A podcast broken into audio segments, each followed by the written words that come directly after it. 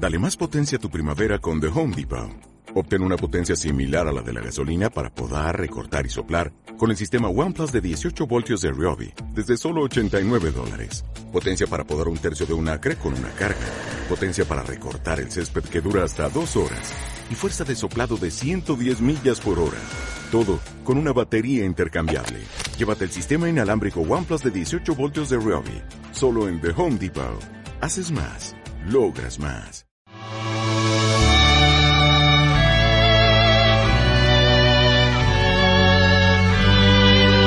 Aquí comienza la hora rojiblanca.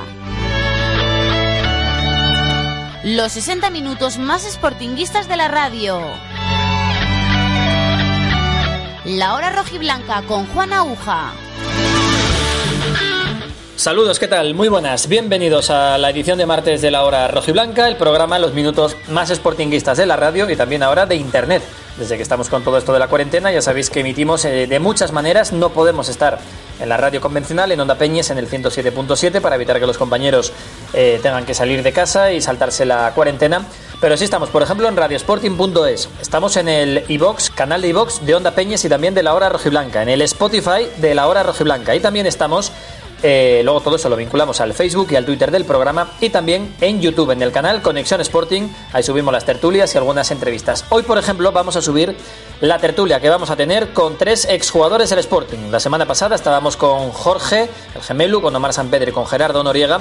Pues hoy vamos a estar, atención, con Rafael Sastre, el mítico capitán del Sporting de los últimos años hasta su retirada con David Bauzá y con Pablo Álvarez. Hoy Sastre, Bauzá y Pablo Álvarez van a estar con nosotros en tertulia que podremos escuchar aquí en la radio, en el podcast y también ver en el canal de YouTube de Conexión Sporting. Hoy coincido con Pablo Álvarez, con David Bauzá y con Rafael Sastre.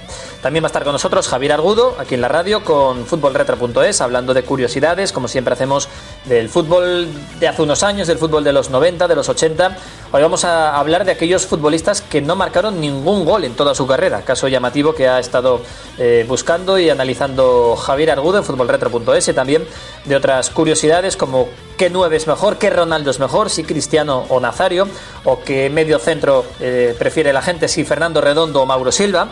Bueno, muchas cuestiones que abordaremos con Javier Argudo. Y también empezaremos, como siempre, con Georgi Dinkov, con los números, las cifras, las últimas 24 horas del coronavirus, tanto en el Principado de Asturias como a nivel nacional. Venga, vamos con todo, programa interesante de hoy martes de la hora rojiblanca. Arrancamos.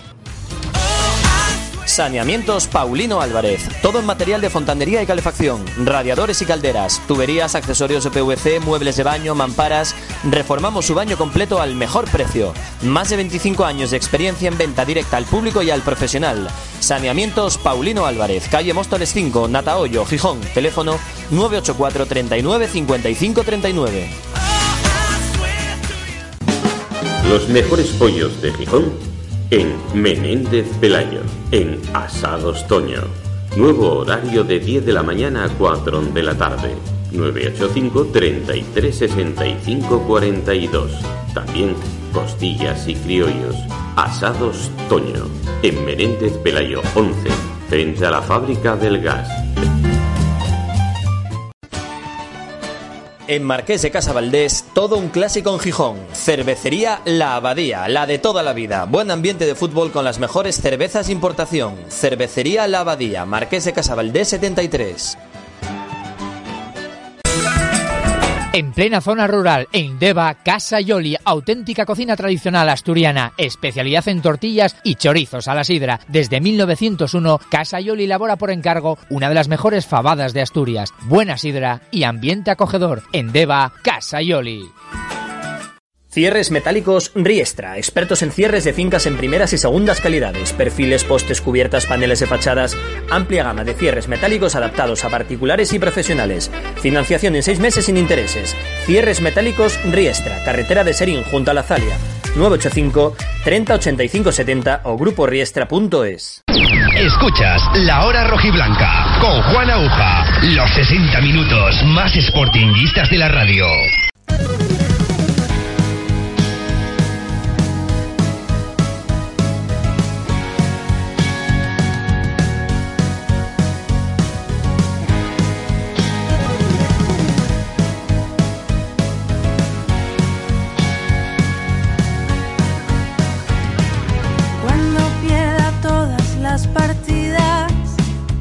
Venga, pues vamos con el programa de martes de la hora Blanca, hoy martes 21 de abril, emitiendo a través de radiosporting.es, del iBox de Onda Peñes y de la hora Blanca, también en Spotify, y luego enlazamos los links, los, enlaces a la página de La Hora Rojiblanca en Facebook y también al Twitter arroba La Hora Rojiblanca. Y luego vamos a emitir también y a subir al canal de YouTube de Conexión Sporting la tertulia que hoy vamos a tener con tres grandes exjugadores del Sporting, con Rafael Sastre, con Pablo Álvarez y también con David Bauzá. Sastre desde Mallorca, David Bauzá desde Alicante y Pablo Álvarez desde Gijón. A ver que nos cuenten cómo están llevando la la cuarentena y los tres además son, son padres de niños pequeños y que nos cuenten un poco qué es su vida, qué están haciendo y recordaremos seguro anécdotas de aquel Sporting de Marcelino, aquel Sporting de, de aquellos años en los que coincidieron los tres tertulianos que vamos a tener hoy en, en el programa. Pero antes empezamos con todo, nos pasamos por el canal de YouTube de Georgi Ivanov para que Georgi Dinkov, en este caso, nos cuente la última hora, las últimas 24 horas, empezando por Asturias en referencia con el coronavirus. En Asturias tenemos casos confirmados 2.365, que son 17 casos más. El número de fallecidos asciende a 202 personas, que suman con dos personas más. la gente que se ha curado son 616 ah, personas, que suman 17 personas más que hace 24 horas. Hospitalizados en la planta tenemos 353 personas, que son 5 personas más. Ojo de un dato que que os voy a decir, ¿no? Sanidad estima que hay más de 19.000 asturianos que han contraído el coronavirus, pero son llamados casos posibles. Pero bueno, ya estamos viendo que a nivel en Asturias los datos son bastante positivos de verdad. Os voy a dar un poco los números que son por ciudades aquí en Asturias, las ciudades más grandes. En Oviedo tiene 601 casos confirmados, en Gijón tenemos 458, en Cierro tenemos 154 y en Avilés son 151 casos. Bueno, pues detallando incluso hoy Georgi Dinkov eh, los casos por ciudades, por municipios, donde Oviedo es el municipio de Asturias con más casos de coronavirus, seguido de, Gijón y luego ya más lejos, tanto Siero como Avilés. Bueno, pues dos fallecidos en el día de ayer en el Principado de Asturias, 202 en total, y en, cuanto a contagiados hay 2.365 contabilizados de manera oficial, que ya sabemos que esto pues, puede variar en cualquier momento según la manera que tengan de contabilizarlo esto las autoridades. Vamos a conocer cómo está todo a nivel nacional. En España tenemos casos positivos 204.178, que son 3.968 casos más. El número de fallecidos asciende a 21.282 personas, que son 430 personas más. El número de recuperados asciende a 802.514 personas, que suma 1.928 personas más en 24 horas. Carpintería Metálica Las Dieras, todo tipo de trabajos de metal para cualquier cliente. Más de 40 años de experiencia en estructuras metálicas para construcción de viviendas y naves. Fabricación, instalación y reparación de todo tipo de portones y cierres metálicos. Consúltanos cualquier proyecto en metal que tengas en mente y pide presupuesto sin compromiso al 985 42 1335. Carpintería Metálica Las Dieras, desde Ujo para toda Asturias. Bueno, pues en España las cifras suenan a auténtica barbaridad. 430 muertos en el día de ayer, en total 21.282 fallecidos en todo el territorio nacional diagnosticados a causa del coronavirus. Entre ellos, en el día de ayer, pues un periodista conocido, eh, José Mari Calleja, eh, periodista vasco, estuvo al frente de CNN Plus, también habitual tertuliano de muchos programas de radio y de televisión, que ha fallecido por coronavirus. Así que nos sumamos a, los abrazos y a las condolencias para su familia y sus amigos José Mari Calleja. Descanse en paz. Y más de 200.000 casos en España, en concreto 204.178, como nos apunta Georgi Dinkov a través de su página de YouTube, Georgi Ivanov, donde hace repaso y análisis cada día de las cifras y de, cómo está la situación del coronavirus. Siempre aquí en la hora Roja Blanca, gracias y con el apoyo de los amigos de la carpintería Metálica Las Lleras. Y ahora sí, nos vamos a llamar, vamos a irnos hasta Alicante, donde está David Bauzá, hasta Palma de Mallorca, donde está Rafael Sastre, y hasta Gijón, donde también nos espera Pablo Álvarez, tertulia de exjugadores del Sporting. Escuchas La Hora Rojiblanca con Juan Aguja, los 60 minutos más sportinguistas de la radio. Días tristes, nos cuesta estar muy solos. Buscamos mil maneras de vencer la estupidez meses grises, es tiempo de escondernos Tal vez sea la forma de encontrarnos otra vez. Pero son las ocho y ha salido. Bueno, pues es un placer para, para mí, para todos los, supongo que oyentes y telespectadores de la hora Blanca y del canal de YouTube de Conexión Sporting, tener a estos tres invitados que tenemos que muchos ya estaréis viendo. Tenemos al gran capitán Rafael Sastre desde Mallorca. ¿Qué tal, Rafael? Muy buenas. Hola, buenas tardes. Muy ¿Cómo bien. estás? ¿Qué tal? En Mallorca, ¿no? En Mallorca, sí, aquí encerrado, como todos. Jolín, cerrado, eh, sin peluquerías, como, como veo. Vaya, vaya pelazo que te marca. Sin peluquería. Y, y eso que mi hermana es peluquera, imagínate. En casa del herrero ya se sabe lo que hay. ¿Cómo, cómo te va? Cuchara de palo. ¿Cómo te va? Que me presta mucho saludarte, hombre. Pues nada, muy bien. Aquí, pues, sufriendo un poquito, como todo el mundo, ¿no? Pero bueno, yo dentro de lo malo más o menos puedo salir, porque bueno, por el trabajo y eso, pues tengo la oportunidad de, de que me toque un poquito de aire. Pero bueno, la gente, para la gente que no puede salir es complicado. Es complicado. Bueno, en, en Mallorca está Rafael Sastre, en Alicante está David Bauzá. Hola David, ¿qué tal? ¿Cómo te va? Hola, buenas tardes. Pues bien, pues igual que ha dicho Rafael, ¿no? Aquí, aquí encerrados y, y llevándolo de la mejor manera. Y bueno, y pues sí, un poco, un poco liado porque la empresa y tengo una empresa en la que tengo una- un parque infantil y bueno, y es complicado con los trabajadores y, y aquí estoy pues preocupado, la verdad. Bueno, te vemos al menos que tú tienes jardín o porche o terracita, ¿no? Sí, una terracita aquí un poquito grande, sí. Bueno, e- eso se agradece, porque por ejemplo veo que está dentro de casa Pablo Álvarez en Gijón. Hola Pablo, muy buenas. Hola, ¿qué tal? ¿Cómo te va? ¿Cómo lo llevas tú todo esto? Bueno, bien, al final, bueno, es una situación difícil, pero bueno, sobre todo para la gente que lo está sufriendo. Los que estamos en casa, pues al final estás en casa y estás con la familia, estás bien. El tema, bueno, pues eso, sobre todo la salud y, bueno, comentaba David, que bueno, a ver cómo son estos meses en el futuro, porque bueno, la economía se va a resentir, claro. Claro, eh, todos con negocios, porque muy vinculados al fútbol. Bueno, Pablo, tú sí entrenas en Mareo, a un equipo de en categorías inferiores del Sporting. David, tú no sé si tu empresa tiene que ver con el mundo del fútbol o, o has cambiado, te has cansado de tanto balón. No, eh, sí que estoy entrenando. El año pasado entrené al Eldense en tercera división Ajá. y este año entrenaba al, al División de Honor del Hércules, de juveniles. O sea, sí que estoy entrenando, eso no, no, no lo he dejado, llevo cuatro años, pero, pero también pues tengo la, la empresa, que es un parque infantil con cafetería y tal, y, y bueno, y eso es lo que más nos está tocando ahora, porque yo esta temporada ya dejé de entrenar al Hércules y, y ahora estaba más centrado en el, en el negocio, y eso sí Ujú. que lo vamos a sufrir un poquito más, porque aparte con, con la cafetería va a ser complicado Claro. cuándo vamos a volver y cómo vamos a volver, eso va a ser lo difícil. O sea, que has dejado un poco los banquillos para hacerte hostelero y, y empresario. Sí, aunque ya llevamos seis años, llevo seis años ya, Ah. o sea, lo he ido compaginando, sí, lo voy compaginando.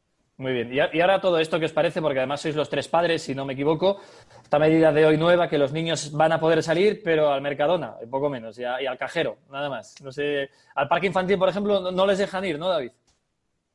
No, que va, que va. Uf, eso va a ser, va a ser muy complicado. Ya veremos para cuándo. ¿Cómo lo lleváis Bueno, lo de los creo que peques? eh, Rafael, ¿cómo lo, lleva- ¿cómo lo llevan en tu casa? Tú que tienes varios, si no me equivoco, ¿no? No, yo tengo tres. Yo tengo tres, imagínate aquí dentro con tres. Estamos todo el día con, con unos jaleos armados. Pero bueno, yo creo que se nos pierde un poco la, la me está señal con... sorprendiendo bastante, ¿eh? Yo creo que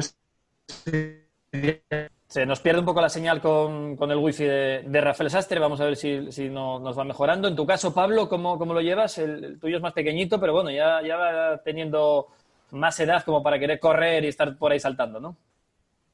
Sí, el mío tiene dos años y medio y bueno, la verdad que es un niño muy activo. Y bueno, pues, pues tendremos que acatar las normas que hay. Y, oye, tenemos que ser cívicos y adaptarnos. Y bueno, pues oye, yo me gustaría que el niño pues pudiera ir al parque y dar un paseo, pero pues si la legislación no lo permite y habrá unos expertos que lo digan, pues tendremos que ceñirnos a ello.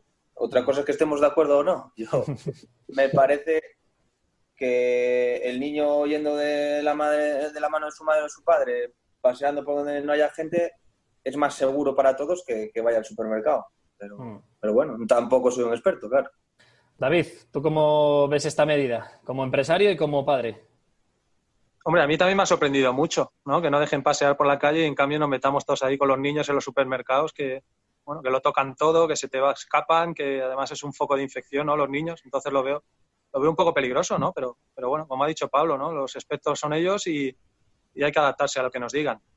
Muy bien, no queda otra que adaptarse a lo, a lo que nos digan. Bueno, yo quería recordar con vosotros eh, aquellos tiempos, aquellos años eh, mediados de los 2000, donde los tres llegasteis a coincidir, ¿no? Alguna temporada en el Sporting. Sí, tres temporadas diría yo. Sí. Sí, Mm. Vale, eh, y, y, David, Tú- en tu- tres años estuviste tú, David, ¿no? Sí, yo ¿O sí. cuatro? Yo tres temporadas. Tres, la primera de, Sí, tres. De Acebal y Maceda y los dos de Marcelino. Y luego ya me fui. Vale, sí. O sea, que tú pillaste, digamos, un año regular con Maceda, con Acebal, que cuando empezaba Villa, ¿no? Que todos recordamos aquel año cuando, cuando debutó. El año del casi ascenso, que tanto recordamos nosotros, ¿eh? Con un triste protagonista, además balear, Rafael, con, con rodado aquel partido de Eibar, aquellos arbitrajes de la segunda vuelta. Mira, pone Pablo cara de, de recordarse y... Oye, por cierto, el hijo, ¿es el hijo de Rodado el que está jugando en el Ibiza, el delantero centro? Creo que sí. Se llama Ángel Rodado, Balear. Yo creo que no, no puedo- no- Creo que sí, no estoy seguro, pero creo que sí, ¿eh? Es que me lo, me lo crucé un día en un partido, entre, entre pita partidos de, de, de benjamines, de prebenjamines, y me lo encontré ahí un día pitando. Y me comentó algo, me parece, de que tenía un hijo jugando. Lo que no sé si es- estaba en Ibiza, pero me comentó algo que tenía, tenía un niño jugando. Sí, es que, es que hay un Ángel Rodado, jovencito delantero del Ibiza, y digo, pues no tiene más... lo- sí, me suena, que- me suena que sí. Oye, estaba sí. pitando a, a los benjamines. ¿A cuál de los dos estaba atracando en aquel momento? No, la verdad que lo hacía bien, ¿eh? Sí. Lo hacía bien. Yo creo que tenemos, eh, queremos culpar eh, lo que pasó ese año al, partido de Eibar y a Rodado y yo creo que nos equivocamos. Yo creo que lo vimos el siguiente partido contra el Tenerife, ¿eh? el ascenso en casa, que perdimos 0-2. Sí que fue importante el partido de Eibar, pero yo creo que el partido de Tenerife ahí fue donde se nos fue todo. Sí, lo, que pasa que David se acordará, creo que tú fuiste uno de los expulsados aquel partido, Cristian Díaz, no sé si Yago, hubo penaltis. Claro, llegamos, aparte de con el cabreo monumental de aquel partido, con muchas bajas, con no sé si afectó anímicamente también al, al equipo. ¿Cómo recuerdas aquello, David? A ver, yo recuerdo, a mí es la única vez que me han expulsado en mi, en mi carrera, ¿no? Por aquel partido. aquel día en Eibar. Y me acuerdo que nos pitaron dos penaltis en contra, los dos penaltis supuestamente los hizo Yago y entonces le expulsaron con esa segunda tarjeta. Entonces ahí es cuando, bueno, yo me acuerdo que le protesté al árbitro, me sacó la primera y luego la segunda, una falta al centro del campo y me sacó la segunda. Y es verdad que eso no- nos mermó bastante porque estábamos un poco ya mm, desquiciados de aquel partido. Creo que, no me, no, lo- no me acuerdo bien, pero creo que ese partido ya dejamos de depender de nosotros mismos. Sí. Creo, ¿eh? No me acuerdo bien, Sí. pero creo que... Sí, creo que sí. sí. Sí, porque al Creo final que quedamos, complicado. Creo que a cinco puntos o algo así del, ascenso, porque ya no dependías de ti mismo, entonces ya fue el partido de Tenerife en casa y luego creo que en Almería puede ser donde ya fue matemáticamente aquella situación. Pero qué pena, Pablo, ¿cómo recuerdas todo aquello? Estar ya en primera, después de tantos años que llevábamos en segunda, con un equipo además de, gente mucha de la cantera, los que habían venido fuera como David o Sastre, que se adaptaron muy bien a, a lo que es la ciudad, el entorno, la afición, muy queridos y que nos lo quitaran de esa manera. Bueno, que es verdad que dice Sastre un poco de, de- reconociendo también responsabilidad, pero, pero yo creo que fue muy grave aquellos arbitrajes, el de Córdoba, el de, el de Terrassa, recuerdo también. Bueno, yo no, yo no tengo esa sensación de que nos lo hayan quitado, simplemente que no, no lo conseguimos. Eh, mira, de hecho estos días aproveché, estuve viendo vídeos antiguos y viendo algún partido y éramos un buen equipo, éramos un equipo con mucha intensidad y íbamos todos, uh, peleábamos mucho. Me, están, la verdad que me gustó mucho ver esos partidos, pero sí que al final llegamos con justos de fuerzas, justos de gente, éramos un equipo joven y otros equipos que tenían más callo, como el Getafe, pues El Levante, me preguntaba, Numancia. y que sumaron mucho al final, sumaron mucho. Y, y nosotros no conseguimos sumar. Y, y puede también pues que en un momento de la temporada que lo vimos muy cerca y, y quedaba mucho. Entonces, bueno, evidentemente el partido de Ibar fue un partido muy extraño en el que el árbitro estuvo mal, sí, eh, eso es verdad, pero no, si le achacamos que no subimos por culpa de él, creo que nos estamos confundiendo. Mm. Bueno, está bien la autocrítica. Mira, me sorprende. Yo como aficionado de aquella, bueno, ya empezaba los medios, ya tenías que aguantarme de vez en cuando que os daba la vara. Eh, recuerda que el partido, pues como lo, no sé, indignante, como la mayor estafa que, que yo vi en un campo de fútbol, ¿no? Con ese, y luego la emoción de ese gol de Rubén con Roberto subiendo a rematar en el noventa y tantos, que al menos un punto se, se rescató, fue como un punto de rabia, ¿no? Aquel remate. Mira, el más bajito del equipo de cabeza empata en el 92 con ocho jugadores, ¿no? Fue la épica tremenda, ¿no? Sí, sí, pero bueno, lo que dices, fue empate a último minuto y que prácticamente ya nos descolgaba un poquito, que fue un poquito, bueno, para no salir perdiendo del, Mm. del, del partido y, y demostrar que teníamos, que teníamos un poco de, de- de coraje, un poquito de dama, ¿no? De, levantar el partido con todo lo que había pasado. Pero, pero sí, fue una pena, fue una pena todo lo que pasó esos, esas últimas semanas. Hablabais antes de la intensidad que tiene aquel equipo, como para no. Con un tal Marcelino García Toral en el banquillo, ahí el que no metiera pierna, el que no corriera. Yo recuerdo aquellos eh, partidillos donde ensayaba el equipo titular de jueves, que de aquella se podían ver y los podíamos presenciar, que os enfadabais mucho vosotros todos porque cada minuto y medio mandaba parar y corregir posiciones y corregir detalles y movimientos. Y decían, joder, dejadme jugar un poco, dejadme acabar el córner, la jugada, a ver si meto el gol. Y nada, y el para y, y bronca. Y, y era aquello súper. No sé si habéis tenido entrenadores tan intensos que, que por, bueno, por algo luego ha, ha llegado donde ha llegado, ¿no, David? Sí, sí, tenía un carácter, vamos, eh, nos sorprendió muchísimo, ¿no? Que vino del filial y tal y nos puso, vamos, nos puso rectos. Y, y es verdad, yo ha sido, yo ha sido el entrenador que más, eh, que más nos ha exigido, eh, pero bueno, al final es el que, bueno, yo es el mejor entrenador que he tenido, ¿no? El que, el que más me, me ha enseñado, del que más he aprendido, seguro, ¿no? Pero es verdad que, que uf, estaba, estaba muy, muy encima y, y era muy intenso todo y bueno, por eso también el equipo rindió como rindió. Ujú. Quizá, quizá os exprimió tanto que llegasteis muertos al final del- de la liga, Pablo. Mi- Mira, yo coincido con David. Yo para mí también ha sido el mejor entrenador que he tenido y con el que más he aprendido. Pero también él también era joven, igual que nosotros. Él venía de dos años con el filial, que además no lo había hecho bien. Y fue una apuesta del club que, que salió muy bien y al final pues, está haciendo la carrera que está haciendo.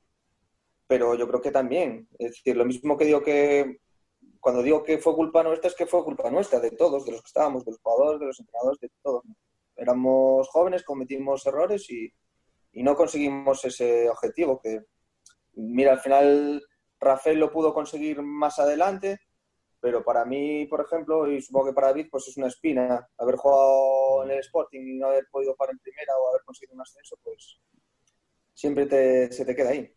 Pues, pues seguro que sí. Es verdad que Rafael ha tenido posiblemente a los dos mejores o más destacados entrenadores de la historia, al menos reciente, del, del Sporting, como Manolo Preciado, en paz descanse, y, Marcelino. ¿Con qué te quedas de los dos, Rafael?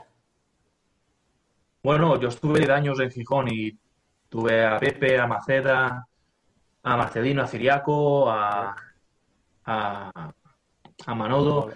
Y la verdad que de todos guardo muy buen recuerdo, pero si me tengo que quedar con, con un entrenador, vamos, y hemos hablado muchas veces con Pablo y con David, y los tres coincidimos, ¿no? Yo creo que Marcelino era, era, un, era un mundo aparte de los demás entrenadores para mí. Eh, yo lo comentaba, yo creo que alguna vez a Pablo, yo deseaba, eh, cuando terminaba el entreno, deseaba que empezara el siguiente entreno, de las ganas que tenía de entrenar, porque esos dos años que pasé con Marcelino fueron, fueron los que más disfruté de, de, jugar a fútbol. Sí que es verdad que el ascenso lo conseguí con, con Manolo y que Manolo es un gran entrenador, o era un gran entrenador, pero lo que aprendí, lo que disfruté con, con Marcelino, no, nunca, nunca más lo, esa sensación nunca más la tuve. Mm. Es verdad lo que, lo que dices, siempre se comentaba que tú eras el primero en llegar y el último en salir. Eso es literalmente así. Tú llegabas antes que el resto y ejercías siempre de capitán. No. ¿Estabas como esperándole o no? ¿Había algún ma- madrugador más? No, no, no, no es que fuese nunca el primero ni el último en irme. Sí que es verdad que, que intentaba, intentaba entrenar fuerte, intentaba exigirme al máximo y si tenía que quedar un rato más me quedaba y si tenía que ir un día que no había entreno iba. Pero no era, no entrenaba más que nadie, ¿eh? Ni iba más temprano que nadie, ni iba más. Simplemente que, bueno, cuando tenía que hacerlo lo hacía y con todas las ganas del mundo, claro. Oye, ¿y ¿cómo se hace para estar tantos años sin lesionarse? Porque recuerdo que era Sastre siempre, siempre estaba disponible, a disposición. Sí. Y, no, y no sé si a última Sí. hora, el último año, uh, tuviste dos o tres semanas, un día, pero el resto 10 o 12 años siempre, No. vamos. Mm, Vamos, tuve mucha suerte. Eh, muscularmente, la única rotura que tuve en el Sporting fue, fue el último año. Mm. Fue el último año que apenas jugaba y, y además, ya creo que más la rotura fue más por un problema familiar que tuvimos en casa, que mi mujer estaba embarazada, lo tenía, fue un embarazo complicado, estaba en Mallorca. Yo creo que fue más por la tensión del- del momento ese que de, de lo que es el fútbol en sí. Y, y la verdad que tuve mucha suerte. No sé, no, no, no sé por qué, pero, pero bueno, se ve que muscularmente eh, estaría fuerte, vamos. Las ensaimadas, que dicen que son muy buenas. Se llaman Y- y- ensaimadas, Y desayunando ensaimadas uno se hace de hierro. Oye, ¿te, sigue llegando todo el cariño que, te tiene la afición del Sporting durante tantos años y ya, han pasado varias temporadas desde que te has ido, pero ¿te sigue llegando mensajes y cariño de, la afición? Sí, hago algunas cosas, veo. No estoy muy, muy, al, muy al día, pero sí que muchas veces a lo mejor me, me meto en, en Facebook o en algunos sitios sí veo algún comentario que todavía se acuerdan de mí, ¿no? La verdad que, joder, después de tantos años, la verdad que presta, ¿eh? presta bastante. Pero te digo, estoy estoy prácticamente fuera de lo que es el fútbol, ¿no? La única relación o contacto que tengo es el que los Guajes están jugando y estoy pendiente de ellos, pero nada más, prácticamente. Mm. Sabes que sigue sonando tu canción en algunos desplazamientos de la Mareona, en las previas a los partidos sigue sonando el Lolo, Rafael Sastre, nuestro capitán. Claro, hombre, eso es un clásico ya, es un clásico, eso no se pierde ya nunca. Sí. Bueno, me mandaron, me mandaron, ¿qué lo dices? Me mandaron un, un vídeo de un partido que sí la estaba cantando la gente hace nada, hace poco. Sí, sí, sí, es verdad. Es verdad. Pablo, cuéntanos un poco tu experiencia neoyorquina. ¿Cómo te fue por ahí aquel año con el Guaje, con Villa, viviendo eh, ahí en la Gran Manzana como futbolista de New York? Bueno, pues un año inolvidable, la verdad, porque lo tuvo todo. Porque, por un lado, deportivamente ya era el final de mi carrera, ya se, tenía muchas puertas cerradas y poder ir a una liga como la MLS pues fue, fue como volver a empezar otra vez, lo disfruté mucho. Y luego, bueno, el club era impresionante. Teníamos bueno, de todo, unas instalaciones como nunca las había tenido, mm, bueno, y luego, pues oye, también el, el poder compartir vestuario, pues otra vez con el Guaje, que, empezamos juntos, que, somos muy buenos amigos, y que él se había convertido en una estrella, poder jugar con él otra vez, y luego, bueno, añadido de conocer también a Pirlo y a Lampard, compartir, compartir vestuario con ellos, pues, y luego, pues bueno, conocer el país, la ciudad es increíble, aprender a hablar inglés porque fui pensando que sabía y, me di cuenta de que no sabía. Y que lo habla muy, lo, habla muy raro estos, americanos, no es un inglés como el nuestro del colegio, ¿no? no es como el de aquí, ¿no? Pero, y, bueno, y me ha abierto muchas, muchas puertas porque ahora, bueno, eh, estos dos últimos años estoy colaborando también con la Liga en proyectos internacionales y eso es en parte también por ahora eh, dominar el inglés. Y antes, pues si no hubiera ido ahí, pues ahora no, no podría hacer esto. casi nada, ¿eh? Decir nada. Soy coleguilla, compañero de Pirlo, de Lampard, amigo desde siempre del Guajevilla, que compartió con, con vosotros. Imagino que eso pues no sé, irías por Nueva York con ellos y la gente os paraba por la calle, porque yo recuerdo un cartel gigante en la Quinta Avenida de, Villa cuando fichó por, por, New York. Digo, joder, yo me imagino la familia de Tuilla viendo que el guaje está en Nueva York, en un edificio gigante con su figura y con, con la camiseta, ir por la calle con él y con Pirlo y Lampard por Nueva York, ¿cómo era, Pablo? Es distinto que aquí. Allí la gente es muy respetuosa y para la gente así famosa es raro que los paren o que, ¿sabes? Aquí la gente es menos respetuosa y allí además que son menos conocidos, pero bueno. pero bueno, la verdad es que además es una ciudad que, que al final es prácticamente la capital del mundo. Para muchas cosas, pues el poder estar con ellos pues te abría muchas puertas de poder ir a sitios que si no tú no irías. Entonces, bueno, pues fue una, fue una experiencia muy completa en general. Mm, la verdad que no puede decir cualquiera lo de he estado jugando, trabajando, viviendo en, Nueva York. Estuve por primera vez ahora este año, en noviembre, hemos podido ir y vamos, me quedaría ya a vivir para siempre. Iba a pedirte el contacto del Guaje para ver si me contrataban el equipo este que compró, aunque sea para llevar ahí el Twitter o algo, porque es una, tiene que ser una pasada vivir allí en, en Nueva York. David, tú ahora estás en Alicante, no es Nueva York, pero tampoco estás mal en, mal sitio. ¿eh? Cuando nos dejen salir a la calle, ir a la playita, hoy tendrías que estar en la playa, supongo, ¿no? Porque en abril, Valencia, Alicante, toda esa zona ya es sitio de playa. Sí, hoy, hoy está el tiempo un poco, un poco mal, ¿no? Pero sí es verdad que hace una temperatura muy, muy buena y, es una pena. Salen cada día que no, el no poder salir.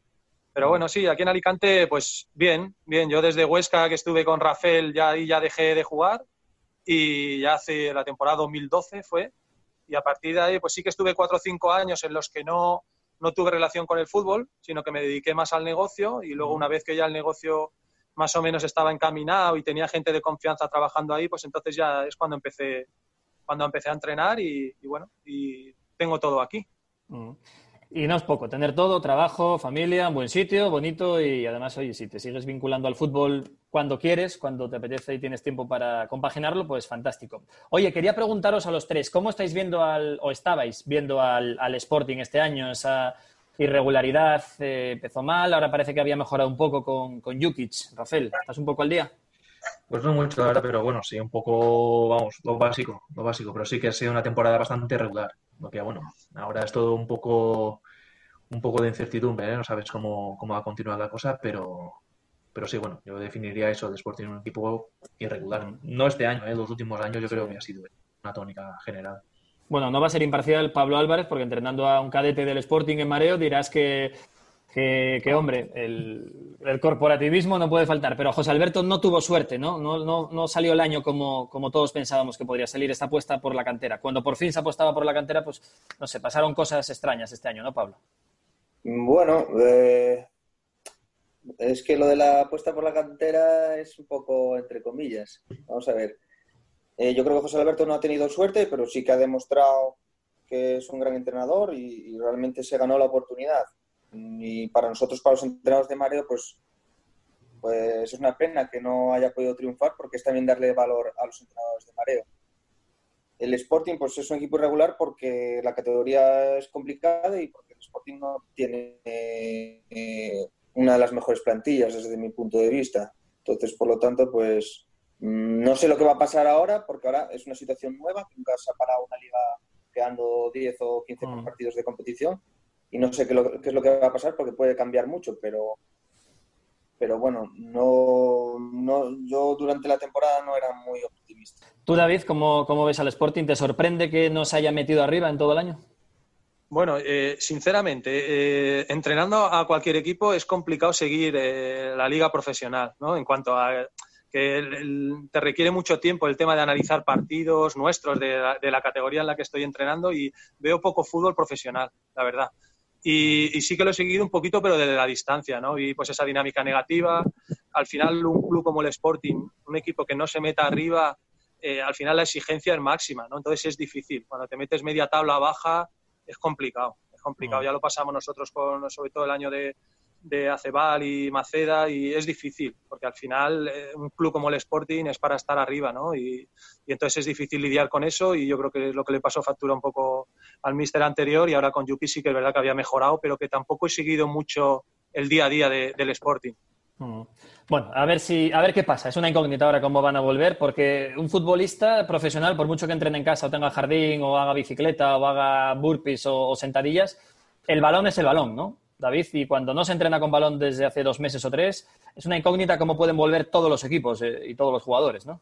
Sí, porque es que, claro, se necesita esa adaptación, ¿no? Por mucho que hayas hecho en tu casa, es difícil. Adaptación al fútbol, eh, bueno, son, son otras distancias, otros esfuerzos que al final se necesita un, pues, una pretemporada, ¿no? Aunque sea pequeña, pero una pretemporada para el riesgo de lesiones y entonces no sé cómo la van a plantear, la verdad, porque por mucho que estés haciendo en casa, ya te digo que no tiene nada que ver con lo que te encuentras en el, en el terreno de juego y en el campo de entrenamiento. Claro, porque ¿cuánto tiempo haría falta ahora, Rafael, para hacer una pretemporada medianamente segura para evitar lesiones, sobre todo? Bueno, yo creo que con el tiempo que llevan, que llevan parados, que es lo que dice David, por mucho que hagas en casa, por mucho, o no sé que tengas una cinta para correr, pero vamos, y así todo, ¿eh?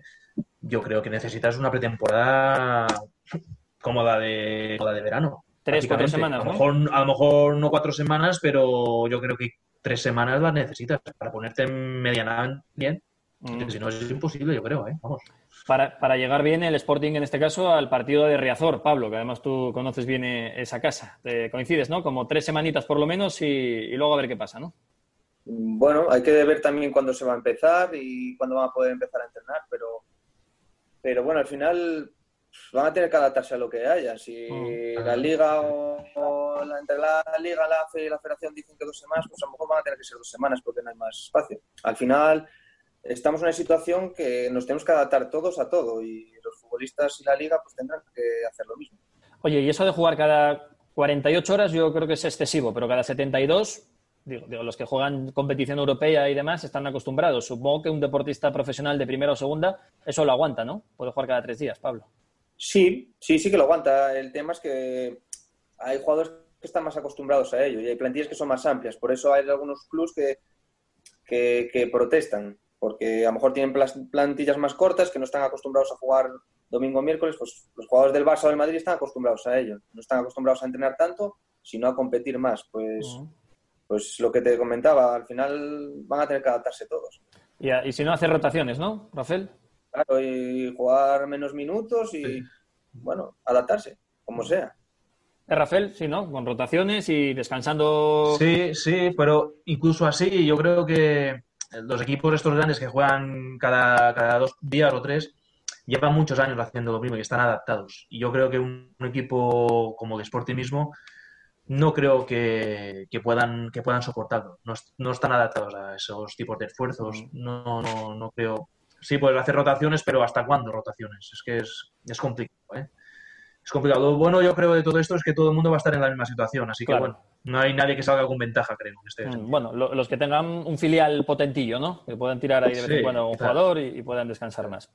Oye, pues vamos a ir dejándolo. Nos quedan muy pocos minutos para que nos acabe el tiempo de la aplicación por la que podemos hacer posible unas tertulias y nos podamos incluso ver. Eh, os agradezco muchísimo y me presta un montón que bueno, podamos volver a vernos, que coincidíamos en aquella época cuando jugabais en el Sporting por mareo y hacía mucho que no os veía juntos, al menos. A David, creo que la última vez que te vi, si te acuerdas, fue en Valladolid, cuando fuiste por un perro. No sé si te acuerdas. ¿Qué Sí. tal? ¿Sí- Sí, ¿Sigue sí, ahí? sí. ¿Lo sigues teniendo?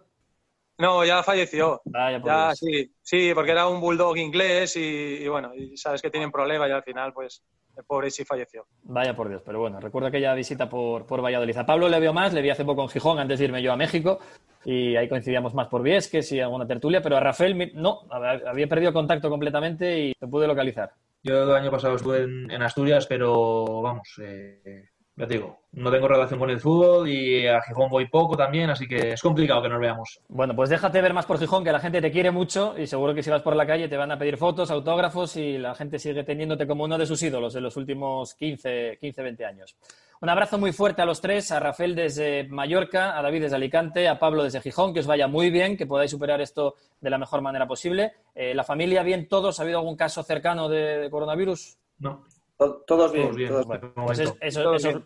eso es lo más importante, a seguir así y a volver a tope en cuanto se pueda. Un abrazo muy fuerte a los, a los tres, muchas gracias. Un abrazo y gracias por juntarnos. Un abrazo. Hasta luego.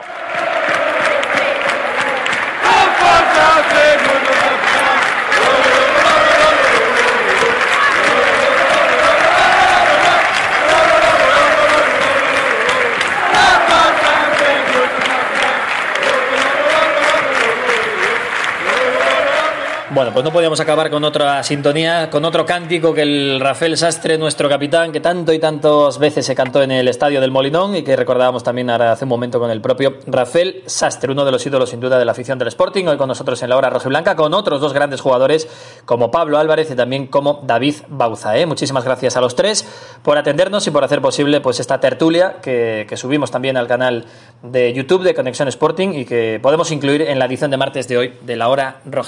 Vamos con más cosas, ahora nos vamos hasta Valencia, seguimos de viaje.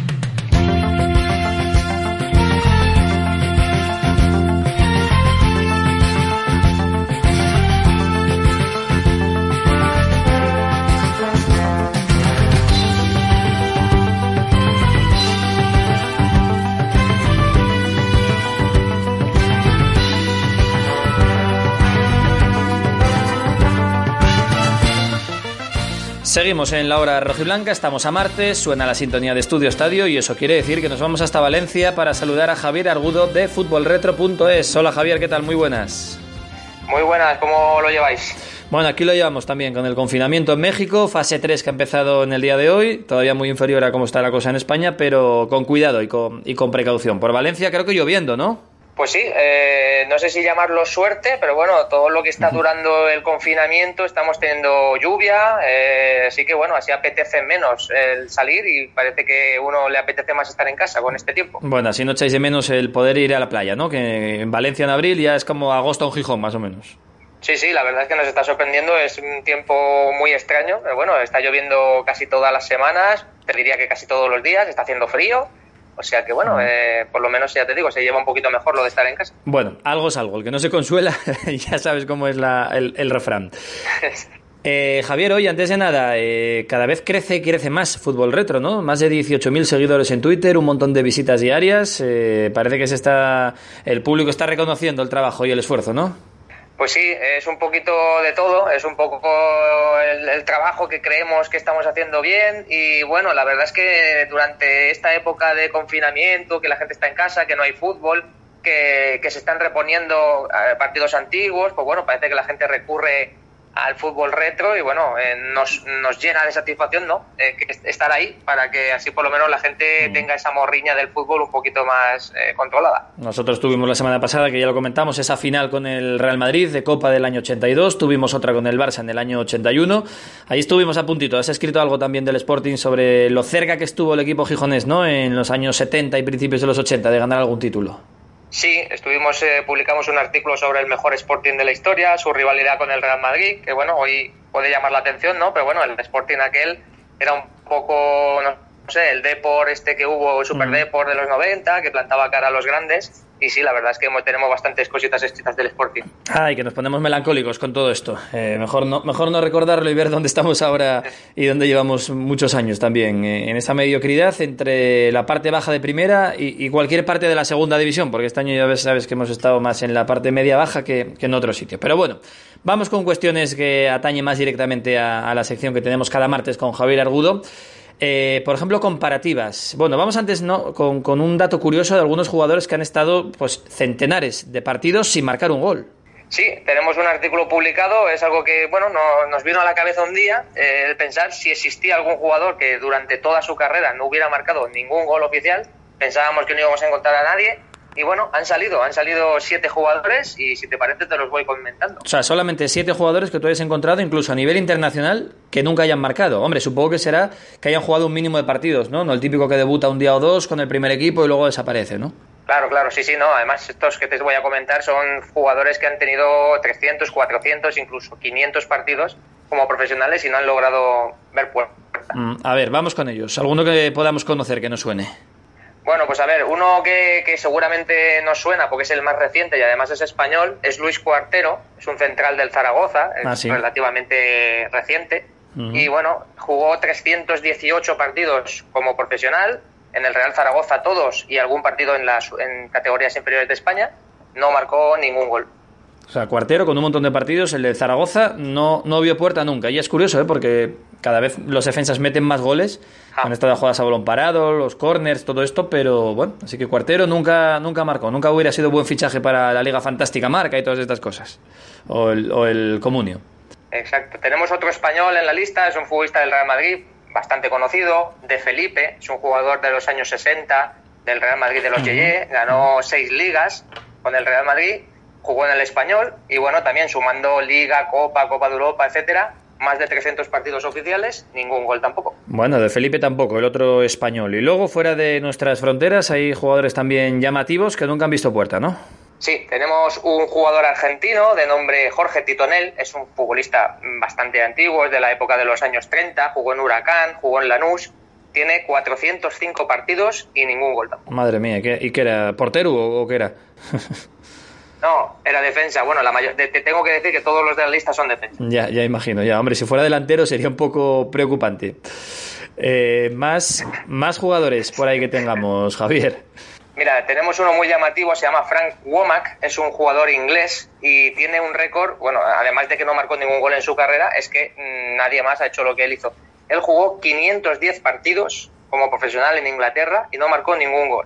O sea, Joder. 510 partidos. Aquí ya estamos hablando de una cifra importante. Madre mía, pues sí. Eh, ¿cuál, ¿Cuál tiene el récord eh, de partidos sin marcar que tengas por ahí a mano? Este, este, no hay nadie más Este, que haya ¿no? estado más de 500 partidos sin marcar ningún gol. Ya, ya me, ya me parece a mí que superar eso iba a ser muy complicado.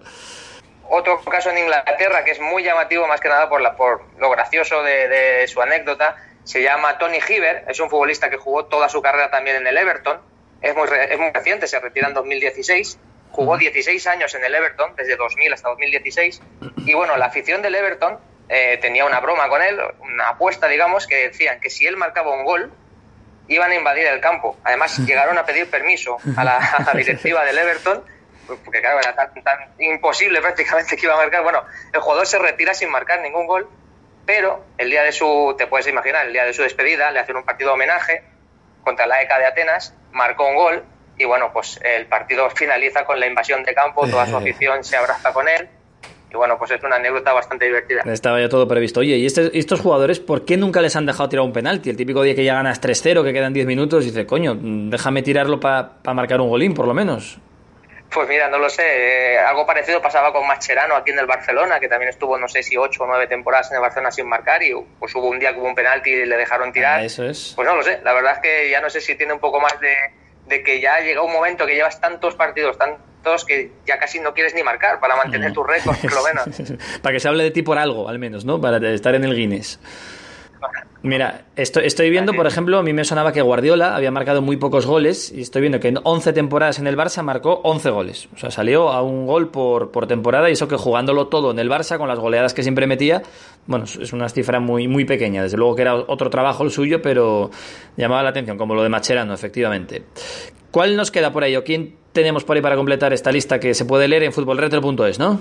Pues un último futbolista que tenemos es un italiano, es un defensa del Milan, jugó también toda su carrera en el Milan, más de 15 años, se llama Perversi, su nombre ya es un poco eso, Perversi, y bueno, pues también eh, se retira con más de 300 partidos jugados, 15 temporadas en el Milan y ningún gol. Bueno, pues ahí está la lista de los jugadores gafados de cara a la portería rival que no han marcado goles. ¿Se sabe si alguno de estos marcó en propia, al, menos, para decir que algo, que algo metió en, en su carrera?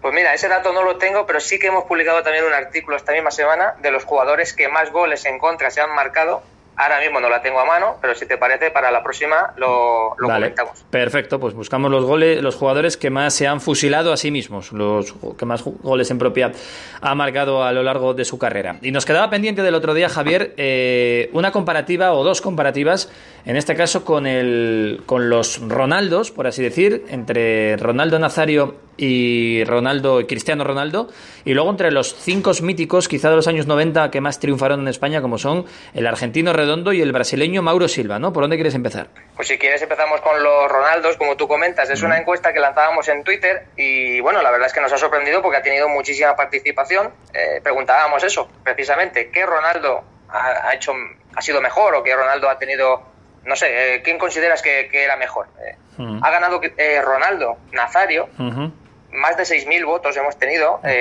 han sido 3.200, 3.300 para, para Ronaldo Nazario y bueno, unos mil menos, más o menos, para, para Cristiano Ronaldo. La verdad es que ha sido, no sé, es llamativo porque la gente dice, bueno, eh, pero ¿qué valoramos? ¿La carrera completa? Porque claro, si valoras la, carrera completa, Cristiano está 15 mm. años sin parar de marcar. Pero bueno, no sé, yo creo que es más importante decir, pues el, mejor nivel de ambos, ¿quién era mejor? Para mí, lo de Ronaldo Nazario es, inigualable. Coincido plenamente contigo que el año aquel del Barça con Robson era una cosa escandalosa lo de Ronaldo y creo que ganó la Recopa y una Copa, no ganó ni la Liga o algo, ni la Copa de Europa porque estaba en la otra competición, pero yo lo que le he visto hacer a Ronaldo Nazario no se lo he visto hacer, yo creo que ni a Messi. Y claro, lo que pasa es que le duró muy poco ese, ese pico de forma tan estratosférico que tenía, pero Ronaldo en forma, yo creo que, que sí era inigualable. Yo para mí es el mejor delantero centro que he visto nunca. Y, tenía gol, tenía potencia, tenía todo, tiraba faltas, era una cosa escandalosa lo de Ronaldo Nazario. Y luego entre los cinco clásicos, ahora el 5 es un defensa central para todo el mundo, ¿no? Pero cuando se jugaba con una especie de 3-4-3, el 5 era el medio centro defensivo, el, el Guardiola, el Redondo el Mauro Silva. Eh, ¿Con quién te quedas tú o con quién se queda la gente?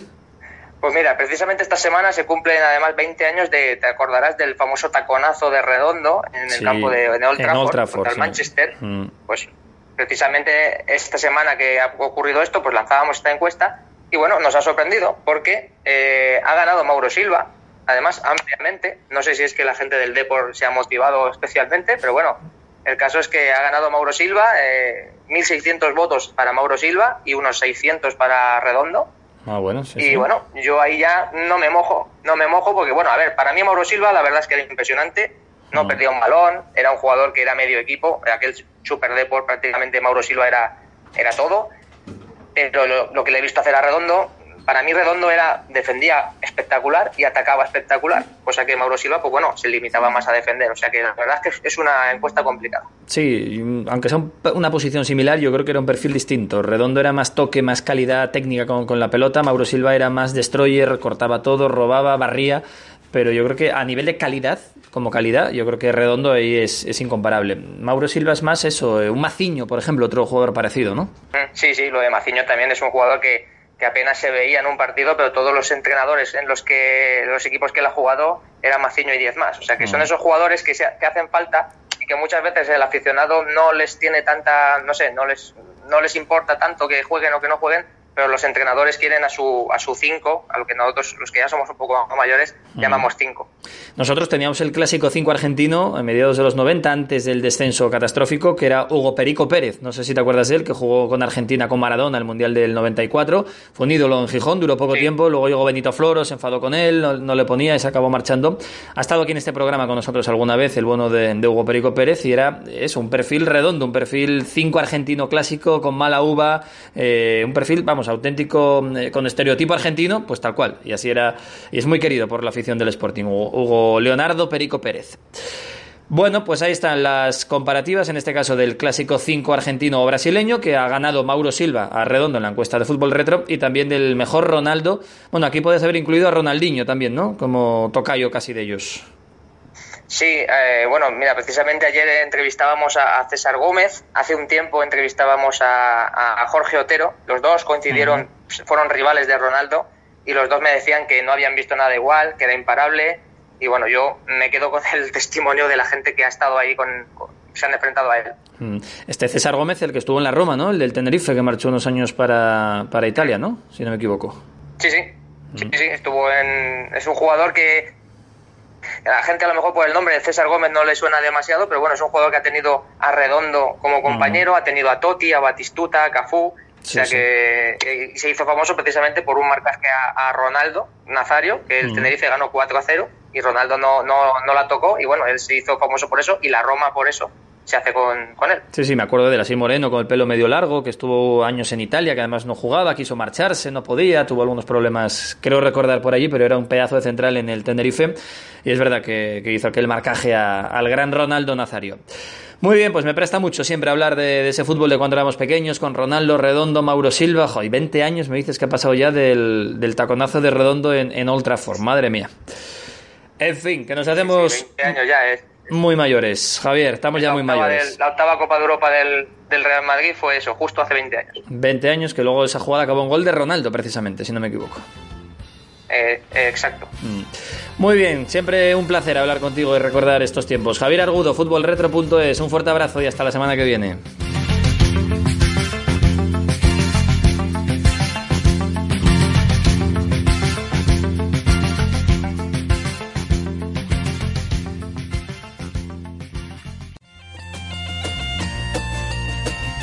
Restaurante Las Peñas, disfrute de la naturaleza y de buen tiempo en nuestro merendero restaurante.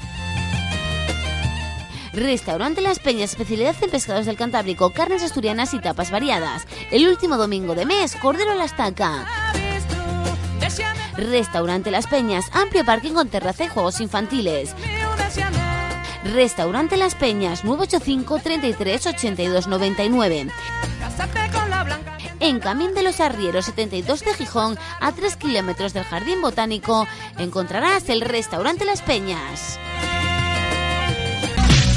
Compraventa Maica. Compraventa de oro y plata con opción a recoger sus joyas. Llevamos más de 30 años a su servicio. En La Cerona, en Palacio Valdés 5, compraventa de oro y plata Maica. Teléfono 985 34 65 57. Recuerde, compramos y vendemos sus joyas con opción a recoger. Escuchas La Hora Rojiblanca con Juan Aguja. Los 60 minutos más sportinguistas de la radio.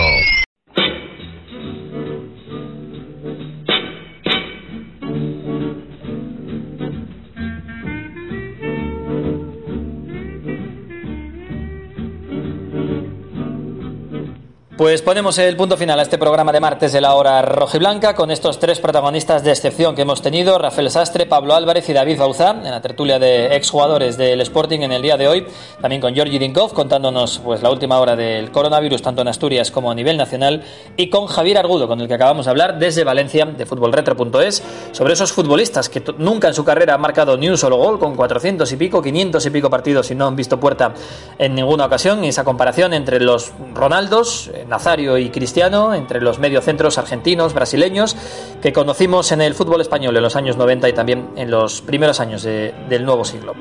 Con ellos ponemos el punto final a este programa de martes. Muchísimas gracias a todos por escucharnos, por seguirnos cada día más a través de nuestras distintas redes sociales. Solo queda recordar que tengan mucha responsabilidad, cuidado y precaución. Gracias y mañana miércoles en cualquier momento del día la hora rojiblanca va a volver a empezar. Hasta mañana.